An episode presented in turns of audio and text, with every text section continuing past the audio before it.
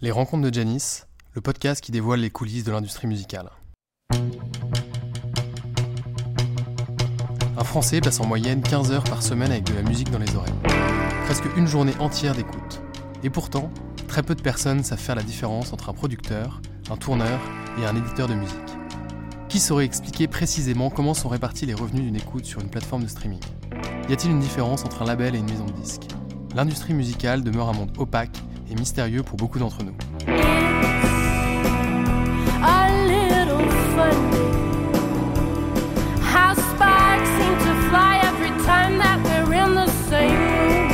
C'est pour ça que j'ai décidé de partir à la rencontre de ceux qui font vivre la musique, pour faire découvrir cet univers et comprendre les rouages de l'économie de l'industrie musicale. Je suis Antoine de Crème et depuis tout petit je suis passionné de musique, de spectacle et de live. J'ai monté plusieurs projets autour de la musique. Je travaille donc au quotidien avec des artistes. Dans ce podcast, on va rencontrer des créateurs qui produisent la musique, des professionnels qui la font vivre et des entrepreneurs qui participent à sa transformation.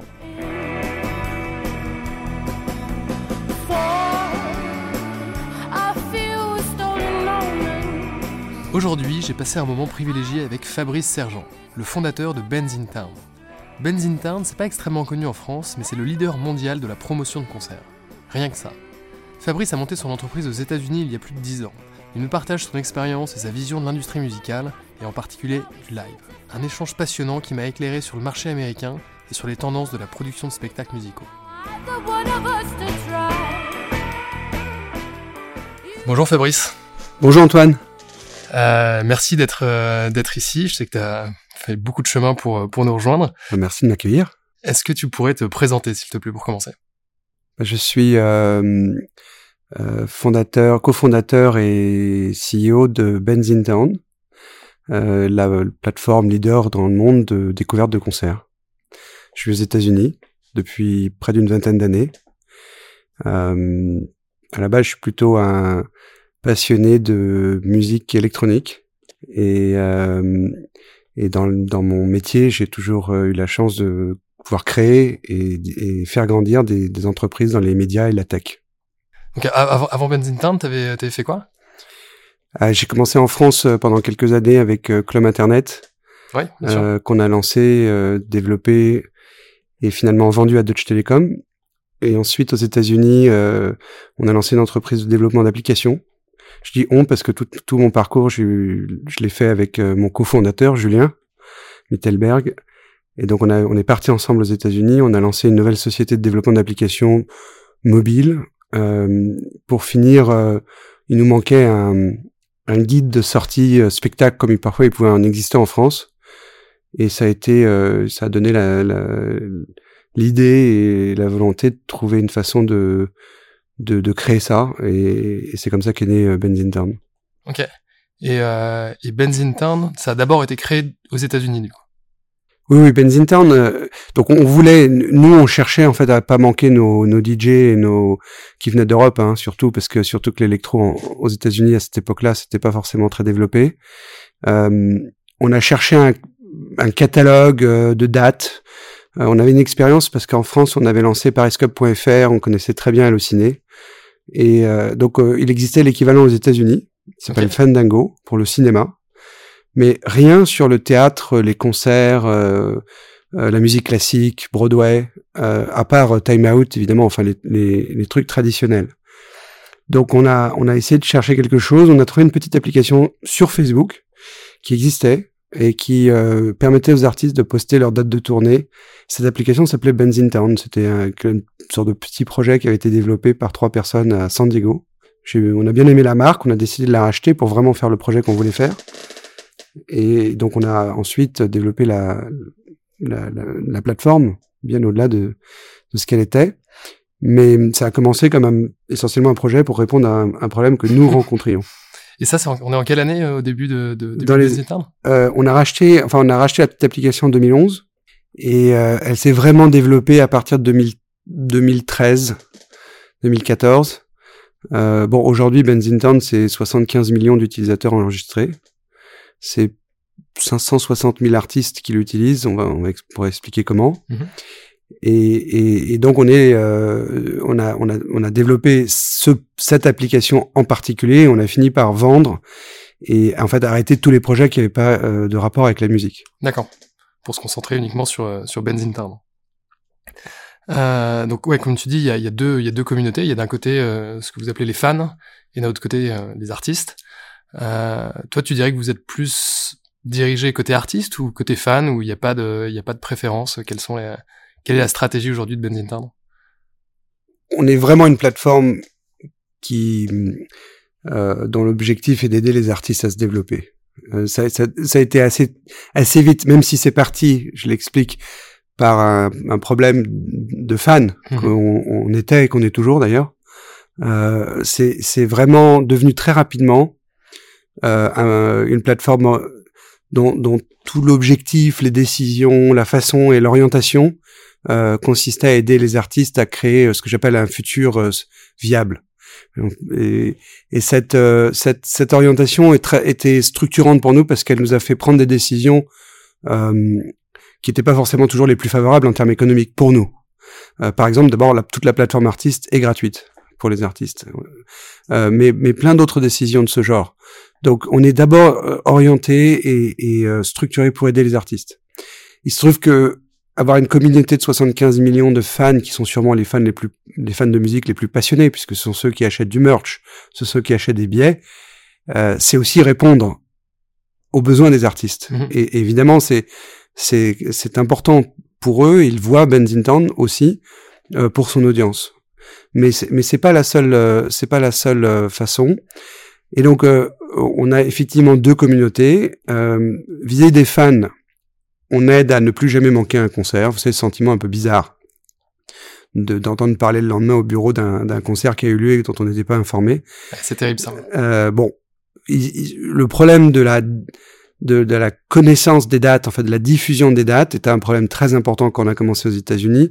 On a essayé, donc, on essaye de, d'y répondre euh, en permettant aux, aux, fans de suivre leurs artistes préférés. Euh, d'abord de nous dire qui sont leurs artistes préférés, ensuite de, leur, de les suivre euh, et, et, donc de, de, ne plus jamais manquer un concert. Là, on va un cran plus loin, et là, en soi, on sert les artistes et les fans. On, on, a un algorithme de recommandation qui a appris du profil musical de ces 75 millions de personnes. Euh, on a un algorithme de recommandation qui permet aux fans non seulement de plus manquer le concert de leurs artistes préférés, mais surtout de découvrir de nouveaux artistes. Et, et c'est là notre fierté, en fait. Moi, je suis toujours très heureux d'aider Billie Eilish ou, Taylor Swift à vendre plus de billets, et, et on en vend beaucoup. Enfin, on aide à en, en, vendre beaucoup. Mais notre fierté, ce qui nous maintient euh, éveillés, euh, je dirais, euh, nuit et jour euh, et, et, en tension, c'est que 50% des billets euh, vendus via Benzin Town vont vers des artistes qui ont moins de 100 000 followers, c'est-à-dire vers des petits artistes. Mmh. Et 50% de nos fans admettent euh, être allés à un concert euh, d'un artiste dont ils avaient jamais entendu parler avant une recommandation de Benzin Town. Donc, vis-à-vis des fans, on rend ce service non seulement de d'information, on va dire, d'alerte, mais aussi de découverte. Ah, c'est génial, ça c'est un peu le secret de, de, de, tout ce qui se fait dans la musique depuis 20 ans, c'est comment on, on, découvre de nouveaux artistes. Parce que c'est vrai que c'est un peu le, le, le, le pendant de, de Spotify, c'est qu'on a tendance à écouter euh, que ce qu'on a enregistré, ce qu'on a mis en playlist. Et euh, j'imagine que bah, c'est la même, euh, c'est la même problématique pour pour vous. Euh, et moi, je me souviens de l'expérience que j'avais eue, la première expérience que j'ai eue avec Benzin Down. Je pense que ça devait être en 2015, 2015 ou 2016. Vous étiez en France à, à ouais, oui, oui. en France. On a localisé les apps en probablement en 2016-2017, ouais. Mais avant, elles étaient disponibles en anglais, ouais. Et euh, je me souviens que euh, j'avais euh, connecté Facebook avec euh, Benzin Town pour que Benzin Town puisse savoir quels sont tous mes likes sur Facebook ouais. d'artistes et ainsi euh, directement me dire quels sont les bah, quels sont les artistes que je, dont, dont j'ai envie d'avoir des, des, recommandations. Quoi. Ça a marché. Des alertes. Et ouais, ça a marché. J'avais fait des, je sais plus si j'avais acheté mes billets directement via Benzin Town. Euh, mais euh, je me souviens avoir, euh, avoir découvert en tout cas des, des agendas et des, même des nouvelles salles grâce à, ah bah c'est super. En fait, euh, la découverte, euh, c'est bon. Effectivement, la, la découverte c'est un processus très compliqué. Et, et, et c'est vrai que souvent on aide à vendre des billets dont on n'a pas forcément l'attribution. C'est pas le, pas le premier à me le dire. on, on pense d'ailleurs qu'on vend trois à cinq fois plus de billets que ce qu'on Ouais. peut traquer euh, de façon électronique. Mais on envoie quand même 11 millions de personnes chaque mois acheter des billets vers les sociétés de billets dans le monde.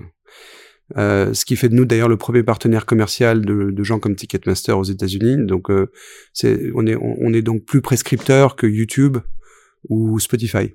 Donc c'est ce qui veut dire que la recommandation ça marche. Quand on a, quand et, notre recommandation elle est pas uniquement liée au fait que on va synchroniser effectivement son compte Spotify, son compte Apple Music, son compte Facebook.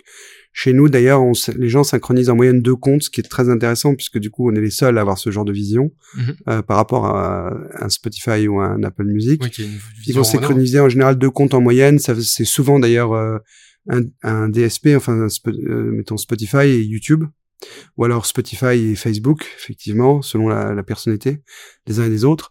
Euh, et puis, mais surtout, nous, euh, on crée immédiatement un univers musical, ce qu'on appelle le music graph ou votre musique DNA.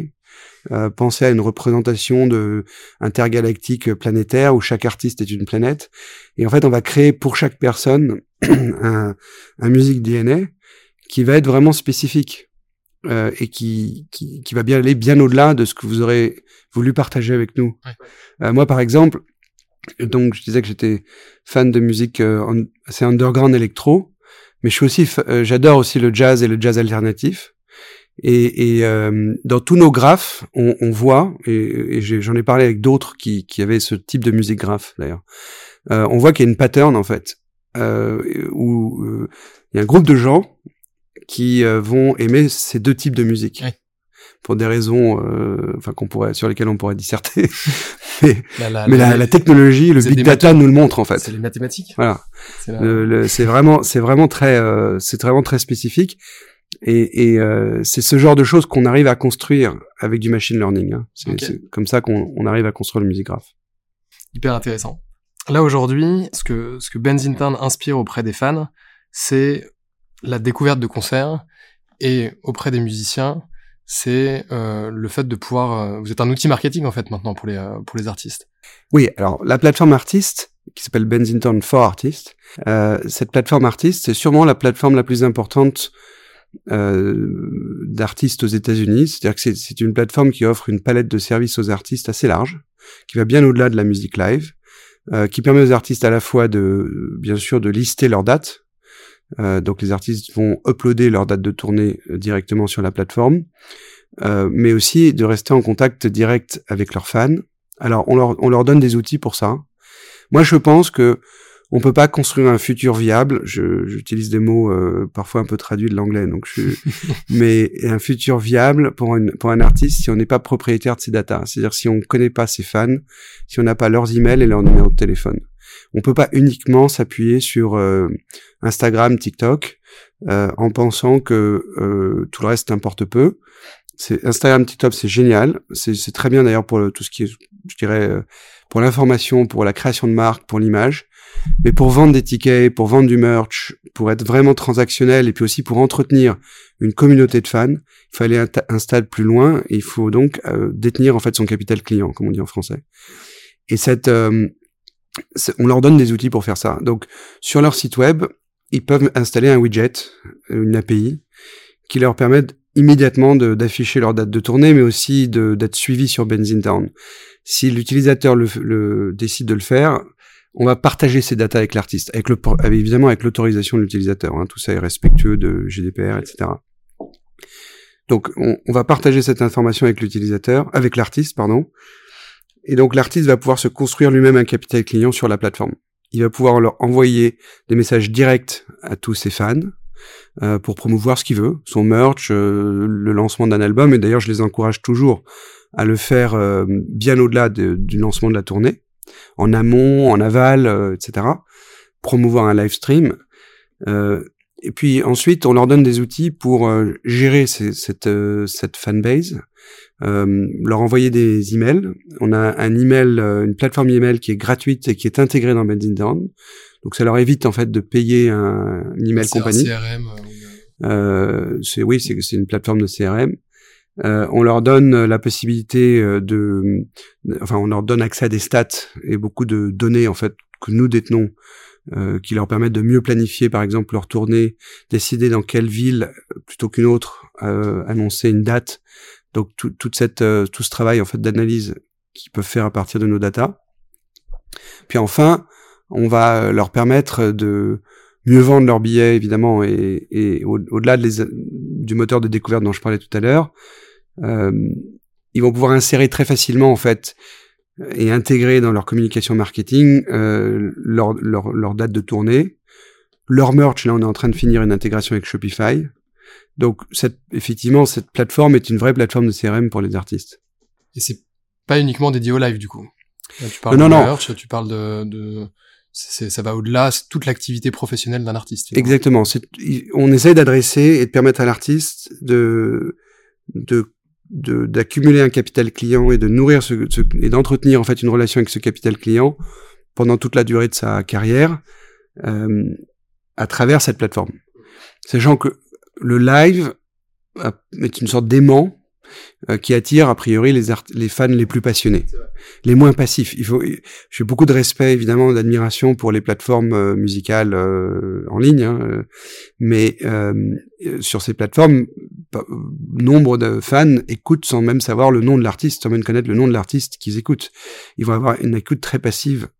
et c'est très bien. C'est pas, mais, mais je pense que pour construire un vrai business, il faut aussi avoir, quand on est artiste, euh, une, une, sorte de fanbase très engagée qu'on va pouvoir euh, euh, activer à des moments clés de la de la de l'année en fait soit quand on, lance un nouveau merch, soit quand on, veut vendre des billets. Et c'est ça qu'on offre. Quand est-ce que vous avez, à partir de quel, quel moment t'as as commencé à te dire ça y est on a on a on a on a créé quelque chose. Peut-être que je sais pas c'est un gros artiste qui est arrivé sur Benzin Town ou une tournée qui s'est faite grâce à Benzin Town c'est quoi le, les grands marqueurs du début de Benzin Town très sincèrement euh, on a compris que euh, on a compris qu'il y avait quelque chose de très important parce que du côté des artistes comme du côté des fans la marque est devenu ce qu'on appelle en, anglais une love brand, c'est-à-dire une marque qui était aimée au-delà de sa propre euh, fonction. Euh, les artistes étaient très attirés par ce qu'on faisait parce que, hum, bah, franchement, le live représente 80% de leur chiffre d'affaires, enfin entre le live et le merch. En général, si c'est pas 100%. Et le merch vient du live. Voilà, donc c'est très lié. Donc, donc c'est en gros leur portefeuille qu'on leur permet de, enfin qu'on touche directement. Mm-hmm. Bon, et de l'autre côté, euh, pour les fans, euh, c'est quand même, euh, enfin, ça crée beaucoup d'émotions et de bonheur en fait, de soit ne pas rater un concert, soit de découvrir un nouvel artiste, surtout un petit artiste dans une salle.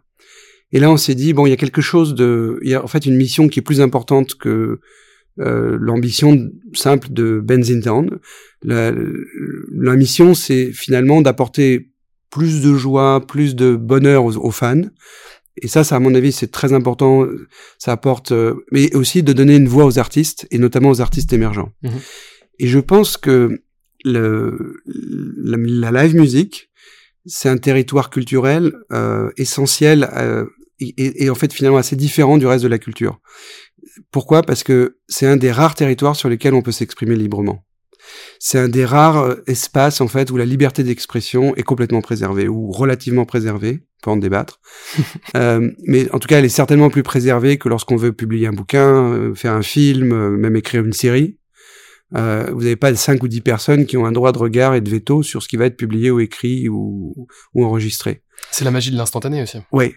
Et cette et donc du côté des artistes, c'est vraiment le moteur de la diversité dans la culture et d'une culture vraiment, euh, je dirais, diverse. Euh, et du côté des fans, je pense que c'est un driver de, de, tolérance en fait et de et de joie dans le monde. Et du coup, cette cette mission qui nous a paru très importante, en fait, elle nous elle nous a elle nous a inspiré bien au-delà euh, du, du des résultats euh, commerciaux mmh immédiats de la boîte. On a essayé de renforcer son business model en rajoutant une dimension publicitaire, enfin, en rajoutant en fait un, outil publicitaire qu'on a racheté en 2013 et qui fait de nous aujourd'hui, euh, on n'a pas parlé de ces aspects de monétisation, mais une des plus grandes plateformes publicitaires au monde pour toucher les fans de musique. Donc on a on n'a pas oublié en fait euh, l'aspect, euh, je dirais, euh, essentiel d'une entreprise, hein, qui consiste à, à grandir, gagner de l'argent et, et, offrir un retour à ses actionnaires. Mais, mais, mais, mais on a une chance folle. On a réalisé qu'on a une chance folle de pouvoir à la fois faire ça et en même temps euh, développer une ambition qui était plus grande que nous. Magnifique. Bah bravo, hein, parce que c'est c'est c'est. Non, rien n'est rien n'est acquis et, et c'est enfin rien n'est acquis. En fait, c'est dur d'être artiste. Tous les jours, c'est un combat euh, euh, pour, euh, pour les plus petits comme pour les plus grands au passage. C'est rares sont ceux qui peuvent se reposer et bon parce que euh, on est tous les deux euh, CEO et, et donc on sait ce que c'est que être euh, entrepreneur. Mais un artiste est non seulement un entrepreneur comme nous, mais en plus tous les soirs il monte sur scène pour se remettre en question. Ouais. Et cette remise en question là, elle peut être, elle est, elle est dans sa tête en tout cas euh, potentiellement fatale. Euh, ouais, c'est sûr. Euh, et nous, on n'a pas à faire ça. Nous, nous, on peut faire en tant qu'entrepreneur, et on fait d'ailleurs beaucoup d'erreurs. euh, et on a, on a beaucoup de, de, de déceptions et de, et de, de, problèmes à régler avec, avec une équipe. L'artiste, lui, se sent euh, sans protection euh, et donc extrêmement fragile face à, à ses fans. C'est une relation complètement différente. Et, et pourtant, euh, elle est aussi exigeante que, que de monter une entreprise. Il faut créer une marque, il faut créer un storytelling, il faut créer un business model, parce qu'en fait, chaque artiste a son business model différent. C'est compliqué. Donc, nous, qui modestement essayons de servir et de supporter cette ambition, euh, on est, euh, on se sent jamais, euh, comment dire, euh, on n'a pas, on n'a jamais l'impression que notre mission est, accomplie. Euh, on, on, est toujours parce que la mission des artistes est toujours une bataille, la nôtre sera toujours aussi une bataille. Euh, donc euh, vous, le, le, ça fait dix ans que vous existez. Les, les, la vision, allons, à, ouais ça, ça fait un peu plus de dix ans. Euh, la vision pour le futur, qu'est-ce que c'est? C'est continuer à développer. De toute façon, ça s'arrêtera jamais. Il y a, il y a, des, il y a des millions d'artistes dans le monde. Mais est-ce que vous souhaitez faire de la prod, enfin, accompagner des artistes directement en prod? J'imagine que vous y avez déjà pensé à un moment. oui, on a, on a eu et, et on a été sollicité pour euh, évoluer dans différents domaines. Bon, un des succès quand même d'une entreprise, c'est de savoir euh, garder son un focus. C'est vrai. Et surtout quand elle est, on, nous on a après tout euh, que moins de 70 personnes dans l'entreprise, donc ça reste une entreprise assez modeste. Euh, et donc ouais. on est, on essaye d'être, euh, on est indépendant. On, on, on essaye d'être toujours concentré sur cette mission. Donc on n'a pas forcément vocation à, à développer euh, un label, euh, euh, une activité de publishing, euh, enfin tout, tout, évidemment toutes les activités de la chaîne de valeur musicale. Ouais, bah la... C'est ce que font souvent les maisons de disques où elles essaient de diversifier un peu ouais. en disant on fait du 360 euh, pour accompagner des artistes. Effectivement de la production. Alors on l'a fait pendant la pandémie. Okay. Parce que pendant la pandémie, le, bah, le, le live s'est arrêté. Euh, il se trouve que nos annonceurs ont continué d'être très présents pendant cette période-là. Nos annonceurs sont les plus grandes plateformes musicales online du monde auxquelles vous pouvez penser. Euh, ils ont plutôt euh, redoublé en fait euh, d'efforts pour euh, communiquer auprès de leurs de leurs fans. Et, donc on a eu notre, notre, business model qui était très diversifié et resté a, a, vraiment fait preuve de résilience pendant la pandémie, ce qui nous a permis malgré tout euh, d'aider les artistes pendant cette période. Alors on a monté notre plateforme de streaming, on a monté la, une des plus grandes chaînes Twitch. On était certainement les premiers en fait sur Twitch à lancer une, chaîne musicale de programmation live live. Euh, dès le 10 mars, hein, j'ai appelé Twitch pour pour essayer de lancer cette euh, cette idée. Et on a produit à peu près 1500 shows euh, qu'effectivement on a booké, on a réservé et on a même lancé un service sur abonnement qui permettait d'écouter des shows euh, pour un certain montant euh, euh, par mois. Donc on a été très loin. Euh, à un moment où effectivement les grands acteurs de la promotion ne faisaient plus rien. Ouais.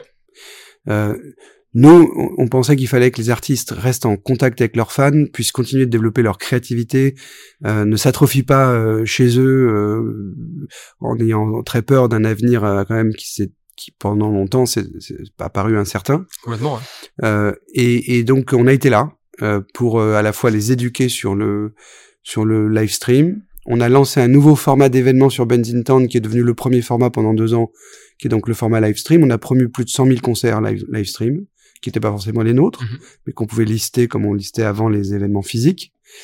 Euh, donc tout, tout cet effort, c'était notre notre euh, support en fait à tous ces artistes qui en avaient vraiment besoin. Et on a produit des artistes euh, de toute taille. On a aussi bien été partenaire d'un David Guetta quand il faisait un grand live euh, sur les toits de New York ou de Miami, que sur euh, que de petits artistes. On a produit des shows avec Charlie XCX, avec Phoebe Bridgers. Enfin, on a, on a été sur tout le spectre en fait de de la création.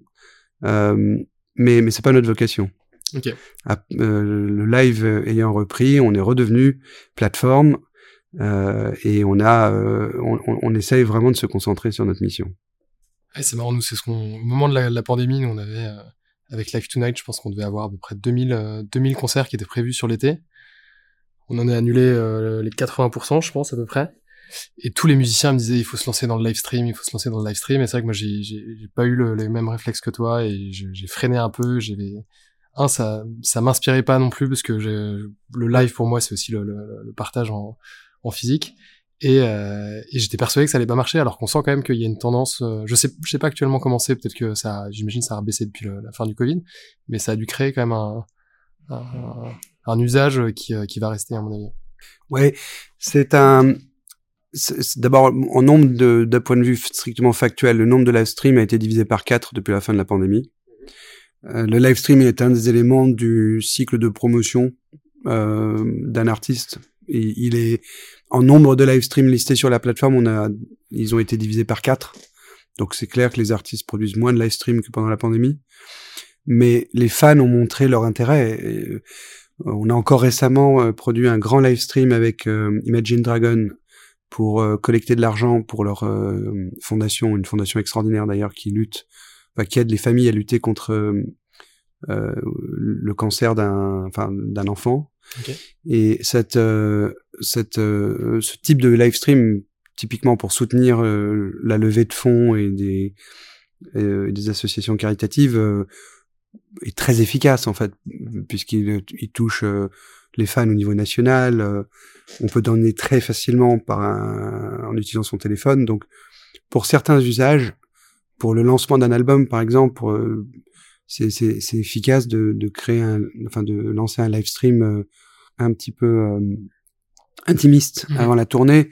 Mais ça remplacera pas le, ça remplacera pas l'expérience du live. Voilà, c'est un moyen parmi d'autres. Ouais. Mais c'est un vrai moyen. Les fans ont montré euh, qu'ils étaient prêts à, à jouer le jeu. Complètement. Euh, je sais pas à quel point vous êtes présent en, en France, mais est-ce que euh, déjà c'est compliqué de- de- d'entreprendre dans un milieu culturel, en Mhm. particulier dans la musique, qui est une industrie assez particulière. Euh, est-ce que toi, tu as observé une différence entre le, le marché aux États-Unis et le marché français dans les dans les usages, en particulier dans l'industrie musicale? Bon, il y a une grosse différence euh, qui vient à l'esprit, c'est que la, la France est un milieu euh, qui protège plutôt ses artistes. Ouais. C'est c'est quand même euh, quelque chose dont les artistes n'ont pas forcément toujours conscience, et pas que les artistes, d'ailleurs, l'ensemble de l'écosystème.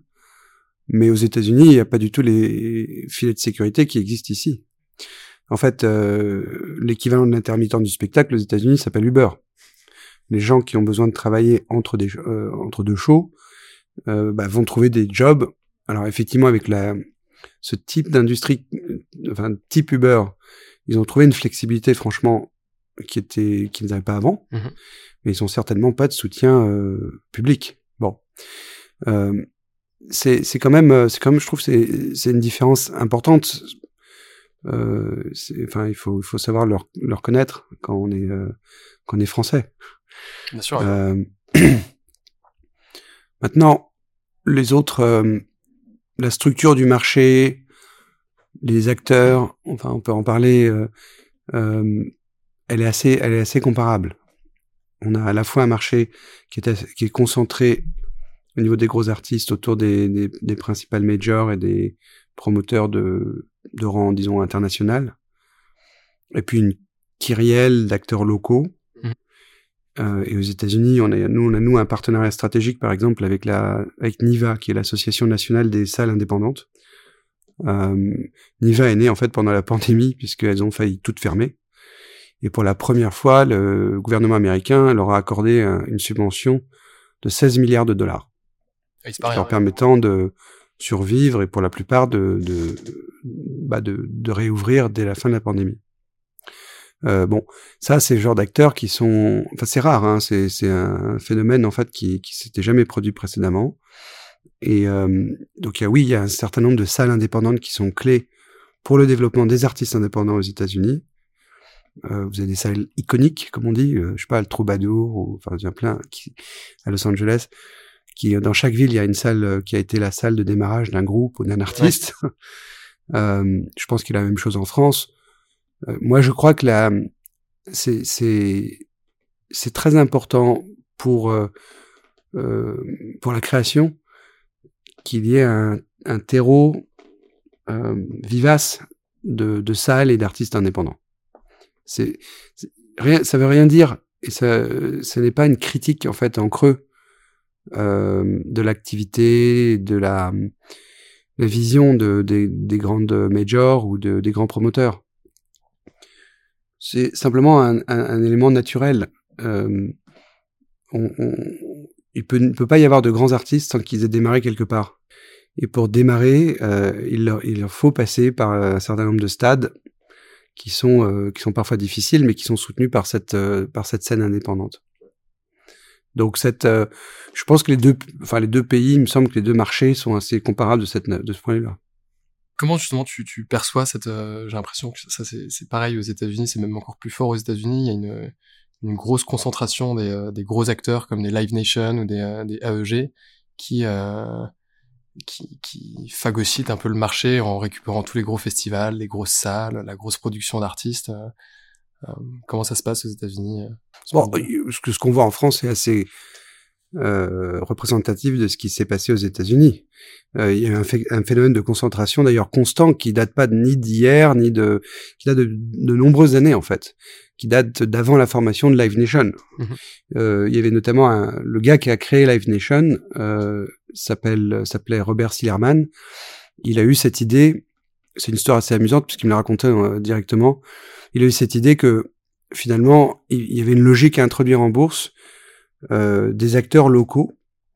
Et souvent, ces acteurs locaux, euh, c'était à l'époque euh, la radio locale, euh, l'afficheur local, la salle de spectacle locale, euh, qui était généralement détenu et qui avait aussi parfois le, le, journal et la télévision locale.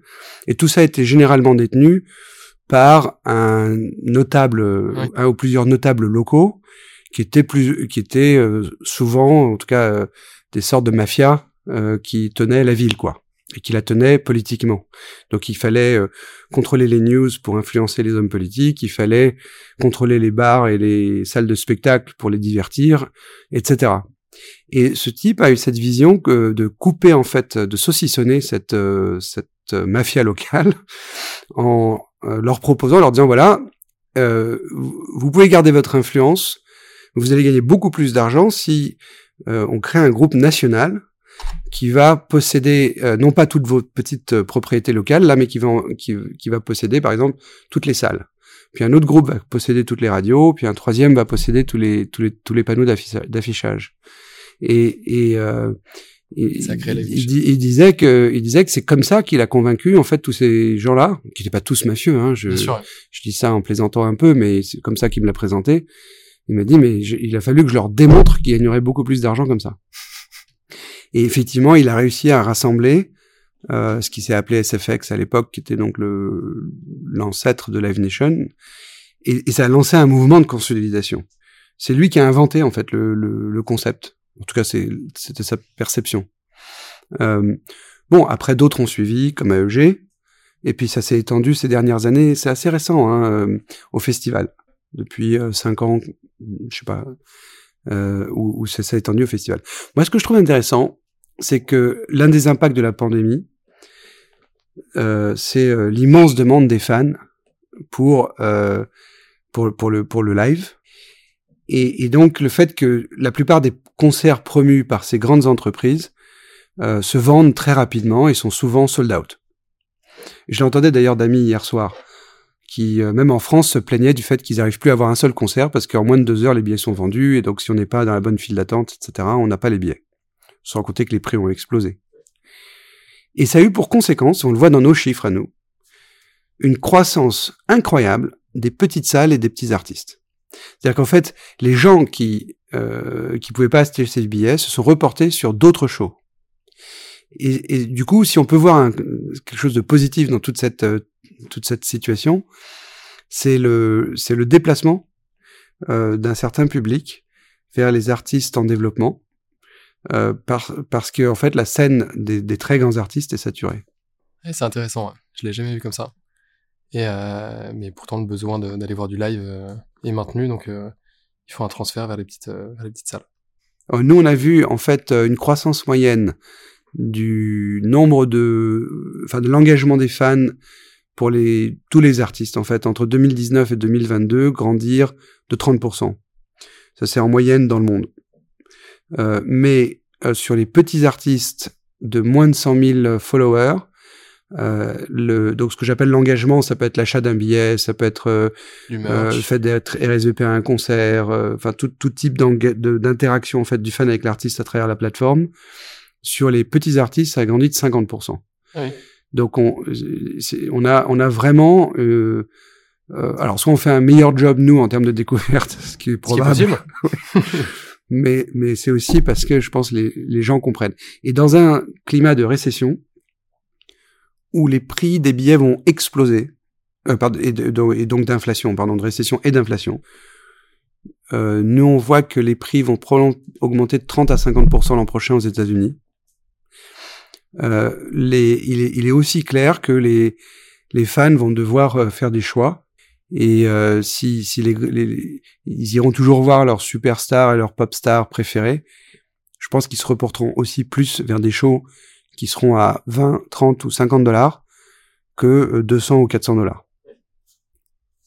Si, si, tu te retrouvais face à un artiste euh, qui justement se lance dans le live et pourrait être un potentiel utilisateur de, de euh, qu'est-ce que tu lui conseillerais, un, sur sa carrière, et deux, dans son utilisation de, de, de Bon, il me semble que euh, le ce qui est important quand on démarre, ou en tout cas quand on est en, phase de développement, c'est de se confronter aux fans et, de tourner.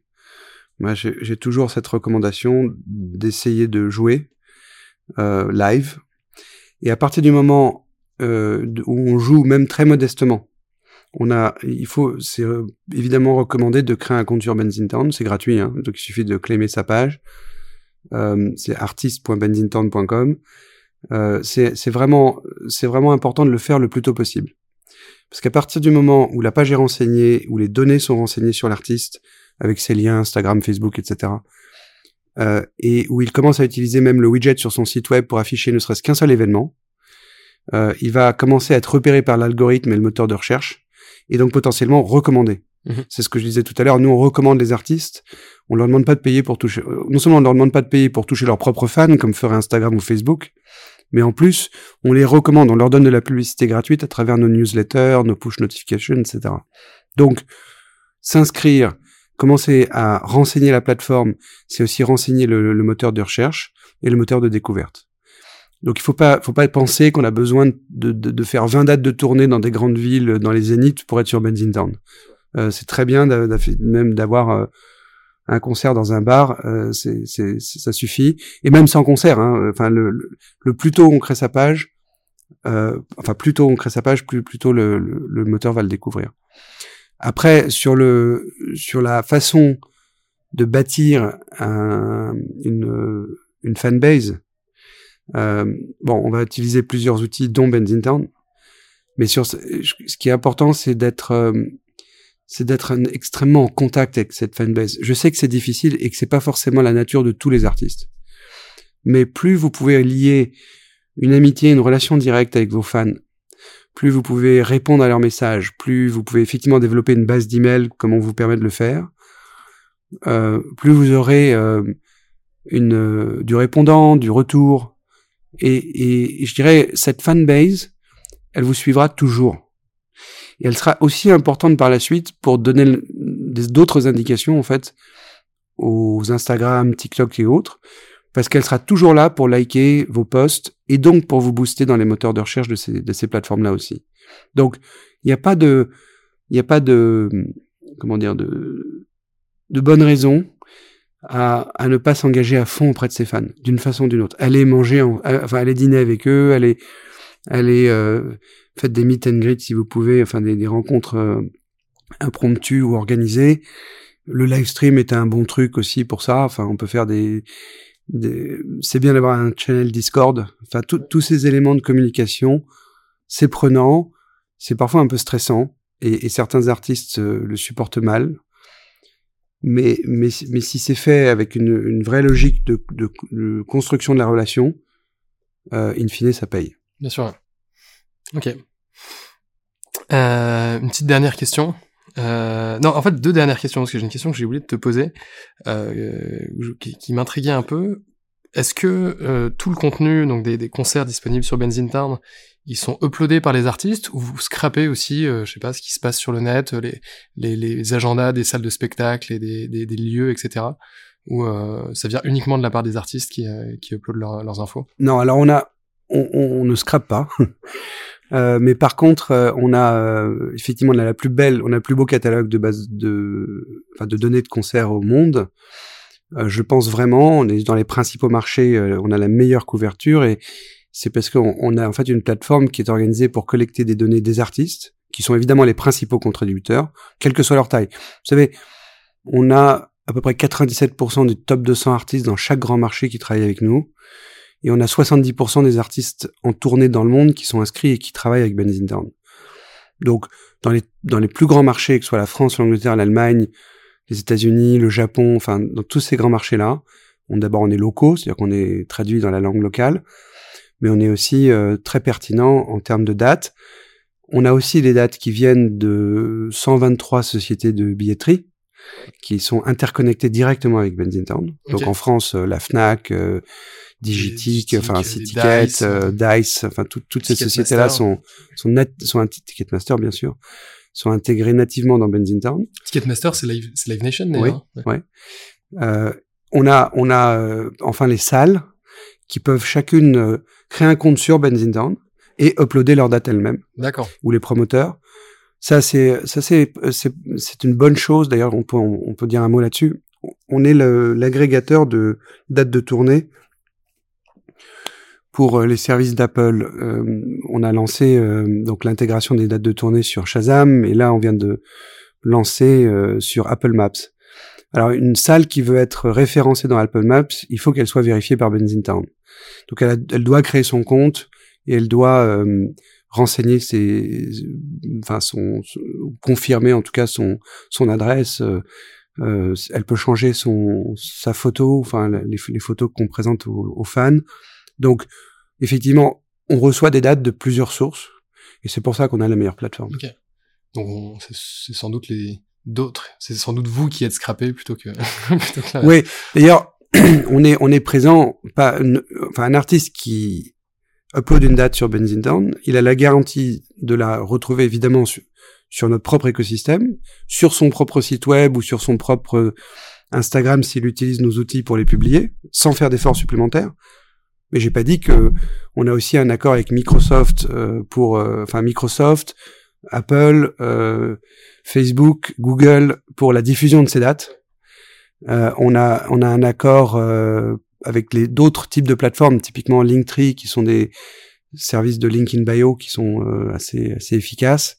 Et on est on est intégré avec de nombreuses euh, plateformes de ce genre. Donc euh, l'artiste lui il publie une fois, il fait un effort une fois, il est à peu près assuré que ces dates vont se retrouver euh, dans tous les environnements possibles, imaginables, où les fans peuvent les découvrir. Dernière question que je pose euh, assez régulièrement. Je suis désolé, je te l'avais pas envoyé, donc t'es pas préparé. Mais euh, est-ce que tu aurais un, artiste euh, qui t'a marqué récemment ou un concert que t'as vu récemment euh, grâce à Benzine Town que que tu pourrais nous recommander que tu pourrais nous recommander?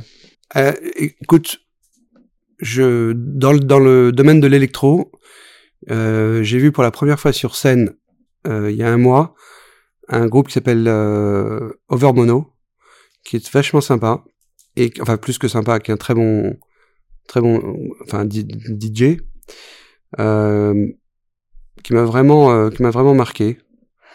Maintenant, euh, dans dans un autre genre euh, complètement complètement différent. J'ai aussi vu pour la première fois sur scène euh, Rosalia. Je sais pas si elle est très présente en France, mais t'es une grande artiste. Et, Il me semble qu'elle a été annoncée. Euh, alors je sais plus à quel festival, c'est peut-être les Vieilles Charrues ou. Euh... Ouais, c'est les Vieilles Charrues. d'ores déjà une grande artiste internationale. Mais la voir sur scène euh, avec un show et un, et un, un environnement vidéo, euh, des danseurs absolument extraordinaires, c'était c'était quelque chose d'assez spécial, ouais. Magnifique. Merci beaucoup Fabrice pour, pour ton temps. C'était très, très sympa de pouvoir discuter avec toi. Et merci de m'avoir reçu. C'était, j'aime beaucoup ce que tu fais et franchement, euh, continuez parce que c'est important. Merci beaucoup.